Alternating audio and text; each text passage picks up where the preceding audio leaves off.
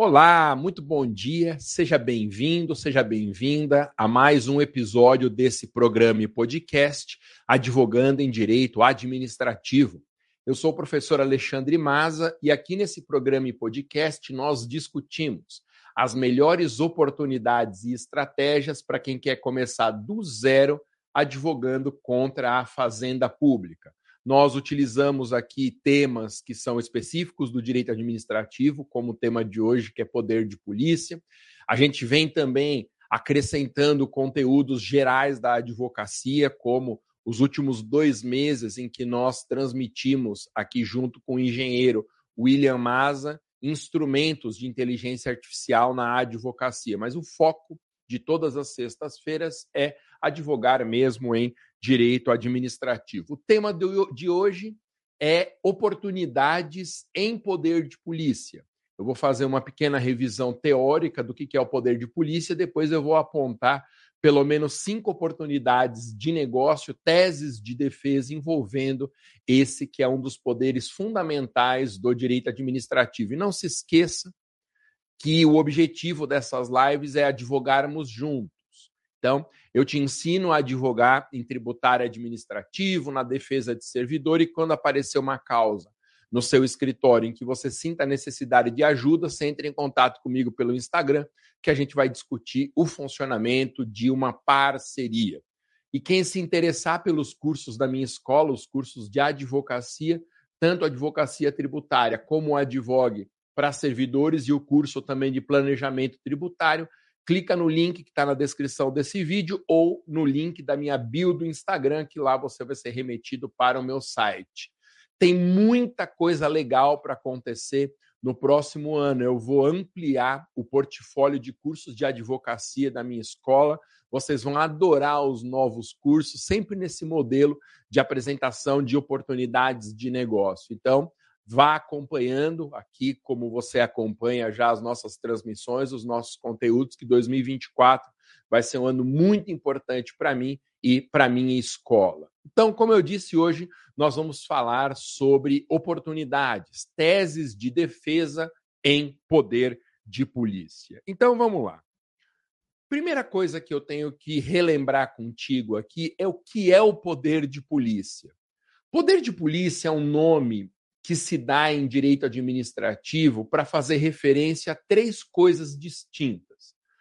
O poder de polícia como uma competência que a administração pública tem, daí o nome poder, né, uma atribuição que a lei dá à administração pública. O poder de polícia é também estudado como forma de intervenção do Estado na propriedade privada e também como forma que o Estado tem de intervenção no domínio econômico.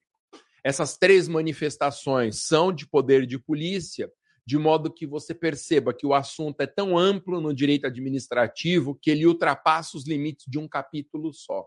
Se você pegar o meu manual de direito administrativo, que eu publico pela editora Saraiva, você vai encontrar nesses três capítulos diferentes o poder de polícia. Então, é um assunto central do direito administrativo e fundamental para quem quer advogar ou advoga em direito administrativo.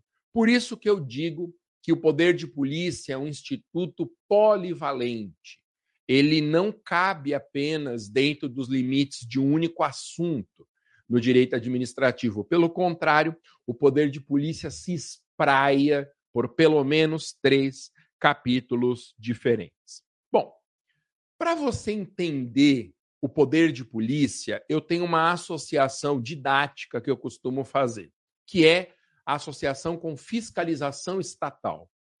Toda vez que você surpreender o Estado fiscalizando particulares, o nome técnico dessa atividade é poder de polícia. Veja, é só um recurso pedagógico, porque o poder de polícia ele não se limita apenas à fiscalização.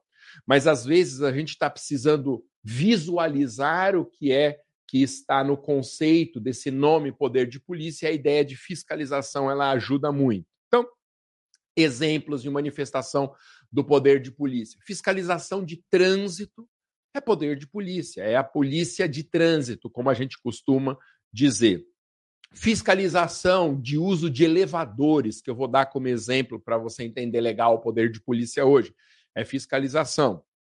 Quando você pede um atestado ou uma certidão, a gente acha que nós estamos pagando em troca do papel que a gente recebe. Mas não. Quando a gente paga uma taxa de polícia, nós estamos reembolsando uma atividade estatal, que é de sindicância a respeito de informações. Então, a pessoa que, por exemplo, passa num concurso público ou está prestando o concurso, muitas vezes, como requisito, ela tem que apresentar atestado de bons antecedentes. E isso não é de graça. O atestado de bons antecedentes é uma manifestação do poder de polícia que a gente paga com a utilização de uma taxa. Um outro exemplo, para obtenção de passaporte. Quando alguém vai viajar para o exterior, precisa ter um passaporte brasileiro. E aí a gente paga por esse passaporte. É manifestação também do poder de polícia. O Estado fiscaliza o preenchimento dos requisitos e, se estiver tudo certo, ele dá esse documento para nós, para que a gente possa viajar. São muitos e muitos exemplos. Então, sempre que você verificar alguma coisa que o Estado está fazendo e que parece ser uma fiscalização, nós temos aí o poder de polícia. Eu poderia ficar aqui a manhã inteira dando exemplos de manifestação do poder de polícia, mas esses que, que eu mencionei aqui já são suficientes. Outra coisa importante é saber que o poder de polícia ele tem um ciclo. Ou seja, ele envolve uma competência que pode se distribuir em quatro manifestações distintas. Isso é o que a doutrina chama de ciclo do poder de polícia. Quais são essas manifestações? E daqui a pouco eu dou um exemplo para você visualizar. Primeiro, o poder de polícia se manifesta como a criação de uma limitação. Ou seja, o ordenamento jurídico impede o particular de fazer algo a não ser que o Estado libere. Então, é o ciclo do poder de polícia que nós chamamos de limitação. Num segundo momento, após a instituição da limitação, para que o particular possa realizar aquela conduta que, em princípio, é proibida, ele precisa de um ato de consentimento do poder público, que nós chamamos de alvará precisa de um alvará, uma manifestação do poder público dizendo: olha, esse requerente aqui preencheu os requisitos legais e, portanto, ele pode exercer essa atividade que para os outros está vedada. Então, a segunda parte desse ciclo é do consentimento. Aí vem a fiscalização, que é a terceira etapa do ciclo do poder de polícia, o Estado incumbe órgãos públicos e servidores da tarefa de fazer fiscalização. Isso é uma manifestação do poder de polícia. E também a aplicação de sanções para quem descumpre as regras do alvará de consentimento. Portanto, sempre que você pensar no poder de polícia, lembre que ele vai se manifestar de quatro formas diferentes e sucessivas: a etapa da limitação, a etapa do consentimento, a fase da fiscalização e aplicação de sanções. Eu vou te ilustrar isso melhor utilizando um exemplo muito curioso que é o exemplo do uso de elevadores. Os elevadores, mesmo quando eles estão instalados em propriedade privada, eles são equipamentos de transporte. E sendo equipamentos de transporte, a Constituição diz que a competência para fiscalização dessa atividade incumbe à prefeitura. Então, no caso do elevador, eu não posso instalar um elevador na minha casa se a prefeitura não praticar um ato liberatório por meio de um alvará. Veja que esse exemplo muito simples, ele permite que a gente enxergue as quatro etapas do ciclo do poder de polícia. Então, em relação aos elevadores, primeiro, haverá uma lei municipal que disciplina a utilização desses equipamentos de transporte, a fase da limitação. Essa lei do poder de polícia, ela sempre vai, em princípio, proibir a atividade de um particular, exceto se houver um ato de consentimento.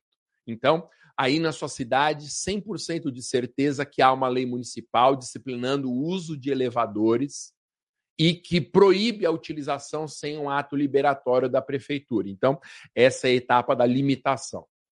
Depois, a própria lei vai dizer assim: todo mundo que quiser realizar transporte por meio de elevador vai ter que pedir na prefeitura a concessão de um alvará. é a etapa do consentimento. Esse alvará é um ato administrativo que vai disciplinar o modo como o equipamento pode ser utilizado. Não é à toa que quando você entra no elevador, repare só, está escrito lá: peso licenciado. O que, que isso significa? Que uma das regras para a utilização válida daquele equipamento de transporte é a necessidade de observância de uma capacidade máxima do equipamento. Por que está dito lá peso máximo licenciado? Porque a licença é uma manifestação de alvará, desse consentimento. Bom, depois o Estado, no caso, né, o poder público municipal, ele tem que criar uma estrutura no serviço público para fiscalização do uso de elevadores. Em geral, é um departamento dentro da prefeitura que tem essa incumbência. Aí existe a manifestação da etapa da fiscalização. Às vezes a gente não sabe disso, mas todo equipamento de transporte chamado elevador, a prefeitura pode entrar nos imóveis para verificar se está sendo observada a capacidade licenciada, os requisitos temporais, né, os prazos e etc. E depois, se for constatada pela prefeitura que o elevador não tem alvará ou que ele está sendo utilizado fora do prazo ou fora da capacidade mínima máxima exigida, tem a fase da sanção. O próprio órgão que realiza a fiscalização, ele tem um poder dado pelaquela lei no início da atividade para aplicar sanções na hipótese de ilícito. Então, perceba, voltando a um resumo do exemplo do elevador, quais são as manifestações do poder de polícia. Então, em primeiro lugar, há uma lei criando uma limitação. Depois, a própria lei estabelece um mecanismo de consentimento, um alvará liberatório da atividade nos termos desse alvará. Aí nós teremos a atividade de fiscalização e a fiscalização, descobrindo alguma irregularidade, aplicação de sanções, limitação, consentimento, fiscalização e sanção, as quatro manifestações do poder de polícia. Outra coisa muito importante sobre poder de polícia, que traz a maior confusão nessa matéria, que as pessoas confundem, e isso é uma grandeza. Não confunda poder de polícia, atividade, com polícia, instituição. Poder de polícia, nós vimos, é uma manifestação de uma competência da administração pública. Daí eu falar de polícia da vigilância sanitária, polícia do trânsito, polícia de costumes. Então, esses dias eu despachei com um desembargador do TJ e a gente fez uma conversa online para eu despachar com ele, e no e-mail, criando o link para a conversa, estava dito utilizar trajes forenses, mesmo na webcam. Isso é uma polícia dos costumes. Certo ou errado, não sei, mas é uma limitação que o Estado estabelece ao uso de vestimentas para o advogado que quer despachar com um magistrado. Então, isso é manifestação do poder de polícia. Eu tenho polícia ambiental, tenho polícia sanitária, eu tenho centenas de exemplos no Brasil de manifestação do poder de polícia. Então, poder de polícia é uma atividade. Existem, paralelamente ao poder de polícia atividade, instituições públicas que recebem o nome de polícias. Então, tem a Polícia Federal, a Polícia Rodoviária, a Polícia Civil, Polícia Militar, a Guarda Civil Metropolitana. Essas são instituições de polícia e não polícia atividade. O que normalmente as pessoas fazem, e isso traz um resultado equivocadíssimo, é achar que apenas as instituições policiais de segurança pública, que são essas quatro que eu mencionei, somente nelas o poder de polícia se manifesta. Isso está errado. Veja, fiscalização ambiental é uma manifestação do poder de polícia. Fiscalização essa feita pelo IBAMA, feito pela Fundação Chico Mendes ou até por órgãos estaduais e municipais. A fiscalização ambiental é poder de polícia, só que a polícia ambiental ela não faz parte da estrutura governamental de segurança pública.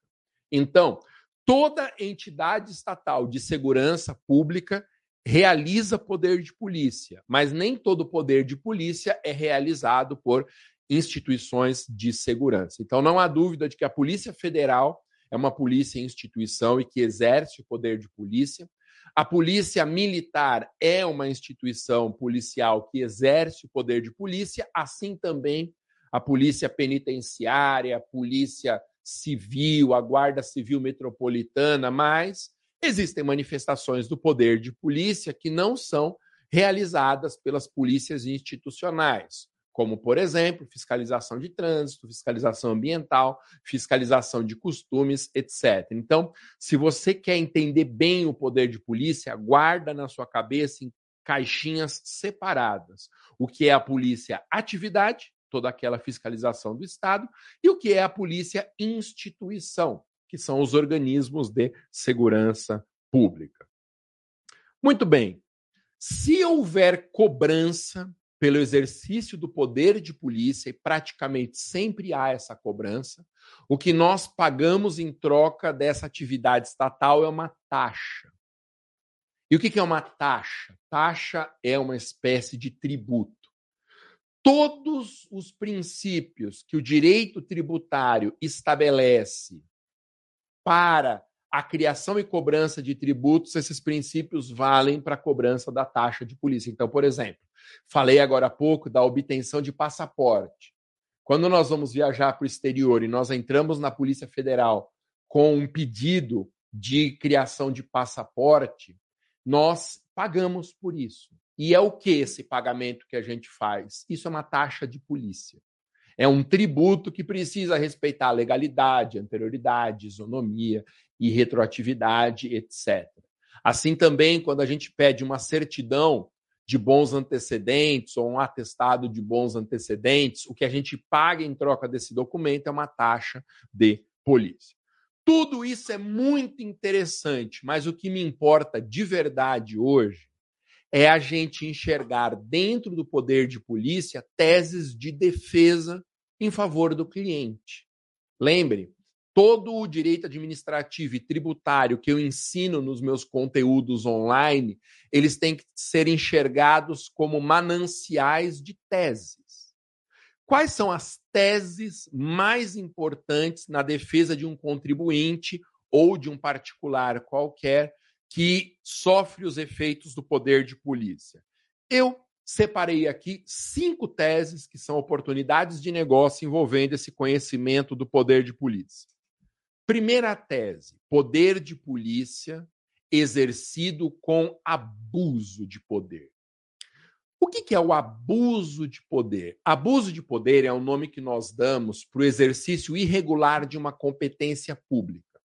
Então, se a polícia militar, por exemplo, tem a competência para parar veículos suspeitos e fiscalizar esses veículos, mas algum policial, por qualquer razão do mundo, exagera no emprego da força física, nós temos um abuso de poder. E os órgãos de controle da polícia, uma vez acionados, têm que instituir um procedimento de investigação para ver se a abordagem do policial esteve ou não dentro dos limites legais. Então, abuso de poder é uma primeira tese dentro do poder de polícia.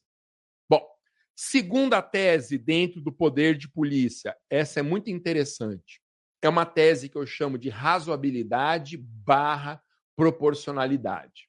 Hoje aqui, por uma limitação de tempo, não é o momento nem o local corretos para eu diferenciar os princípios da razoabilidade e proporcionalidade. Eu vou fazer como uma parte da doutrina que toma um nome pelo outro. Ou seja, há uma parte da doutrina que não identifica a diferença entre a razoabilidade e a proporcionalidade. Eu vou por esse caminho, embora eu veja que há distinções importantes, elas não são relevantes para o nosso papo de hoje. Pense na razoabilidade ou proporcionalidade como limites a o uso da força pela administração pública.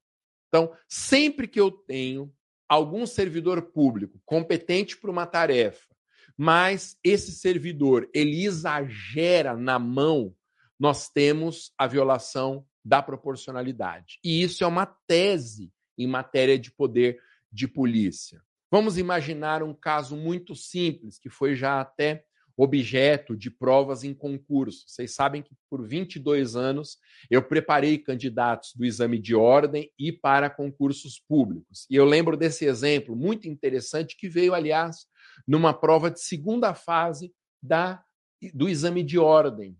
Muito interessante esse exemplo. Qual foi o exemplo dado? Imagina a vigilância sanitária, que é uma manifestação do poder de polícia, que chama, aliás, polícia sanitária ela vai a um estabelecimento comercial para verificar se são observadas as regras de saúde. Se o, a refeição, por exemplo, que está sendo servida, observou as regras de higiene, se o estabelecimento é um estabelecimento limpo, se as matérias-primas utilizadas estão dentro da validade, isso é uma manifestação do poder de polícia. Aí imagine que um fiscal da vigilância sanitária chega num restaurante, o dono é obrigado a franquear o acesso desse fiscal a tudo que tiver relação com a atividade do estabelecimento. E aí o fiscal quer ver os produtos que são utilizados para criação daquelas refeições e ele descobre entre centenas e centenas de itens na geladeira do estabelecimento que existe um item fora da validade, um único. Por exemplo, uma manteiga que é usada para fazer algum dos pratos do restaurante, ela está vencida há um ou dois meses. Veja, há uma irregularidade. Por óbvio, um estabelecimento de refeições não pode fazer refeições com produtos fora da validade. Mas esse fiscal, só achando essa irregularidade, ele destrói todos os produtos que estão ali na cozinha, inclusive os que estão dentro da validade. Isso começa costuma acontecer com muita frequência. O fiscal vai lá e tira a geladeira da tomada. Se você tirar a geladeira da tomada, obviamente que num curto espaço de tempo os produtos que estão lá vão deteriorar. E ele faz isso, ele lavra o que nós chamamos de um auto de destruição de coisas, que é um ato administrativo presente na legislação brasileira. Só que há uma violação à proporcionalidade nesse caso. Por quê? Porque se de todos os itens que ele avaliou ali, apenas um estava fora da validade, ele teria que destruir esse um. Sei lá, pega aquela caixa com manteiga, joga fora, faz alguma coisa. Eu não posso aplicar uma pena como essa de destruição de coisas em relação a produtos que estão na validade.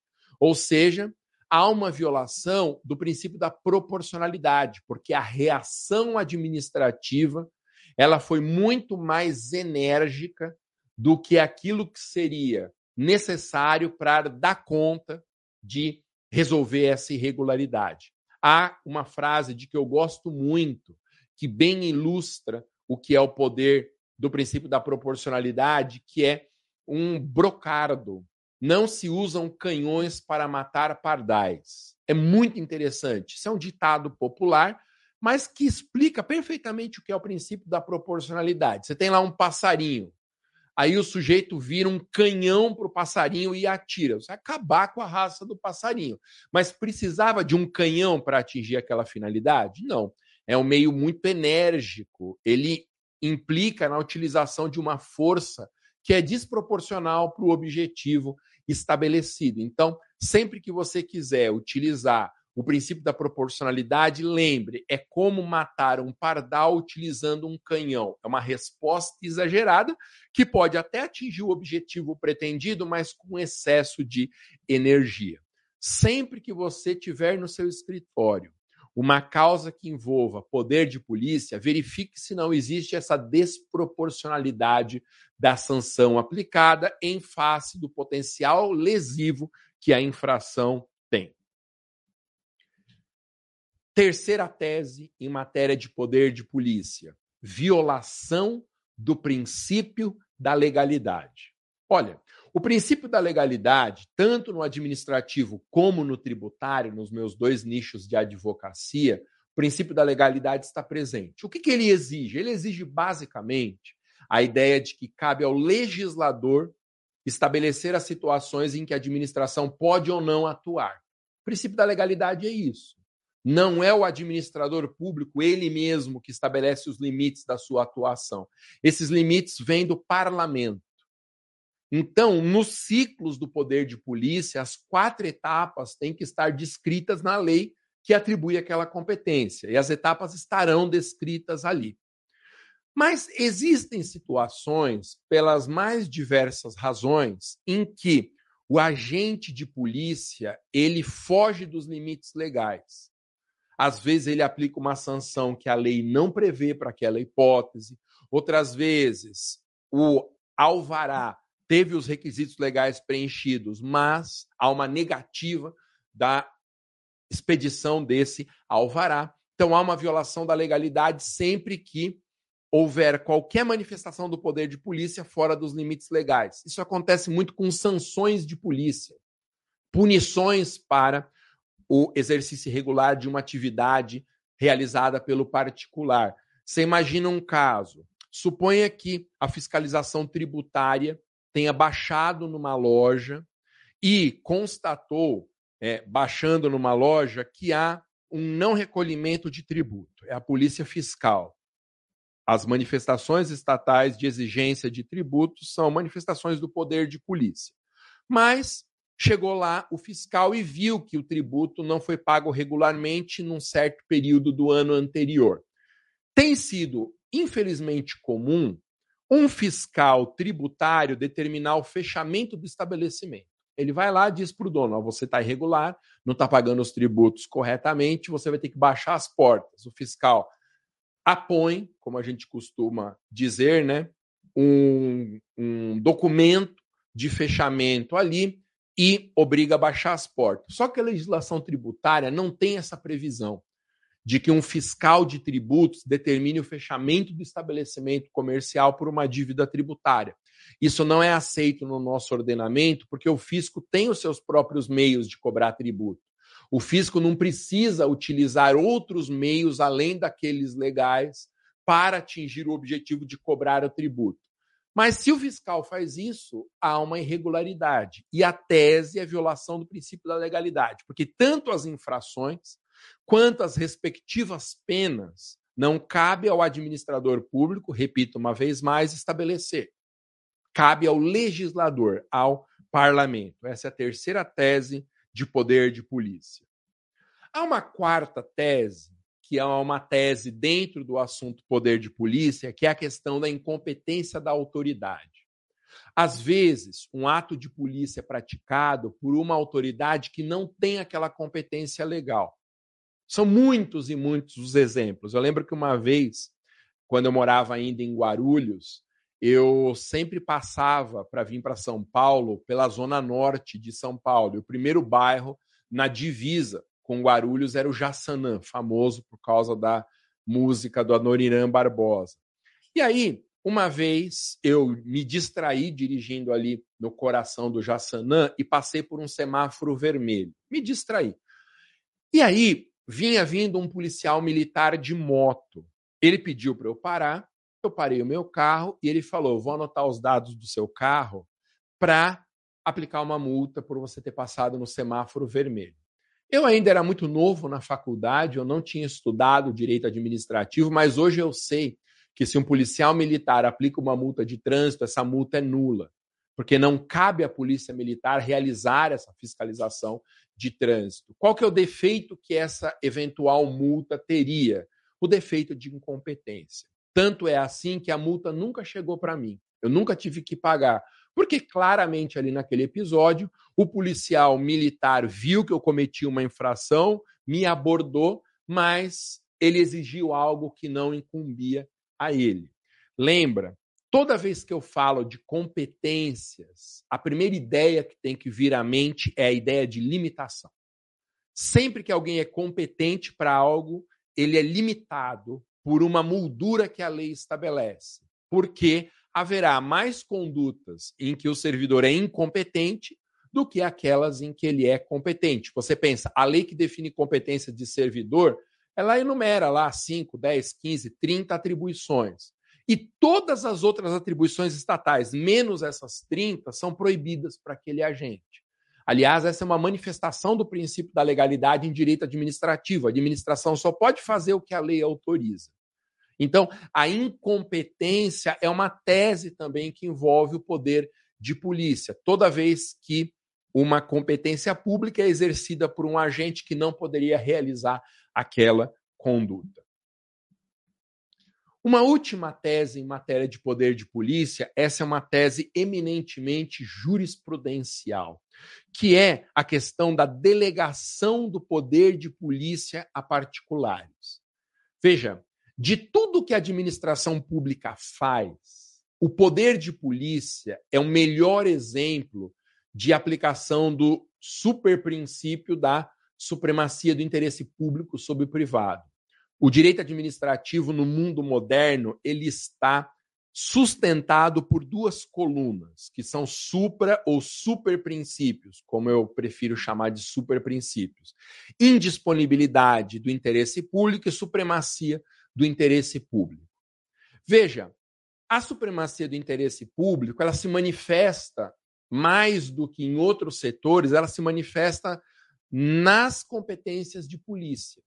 Por quê? Porque há uma fiscalização. Toda fiscalização pressupõe que o fiscal tem uma hierarquia em relação ao fiscalizado, tem aplicação de penas, o que também pressupõe uma supremacia em relação àquele indivíduo que está sendo apenado.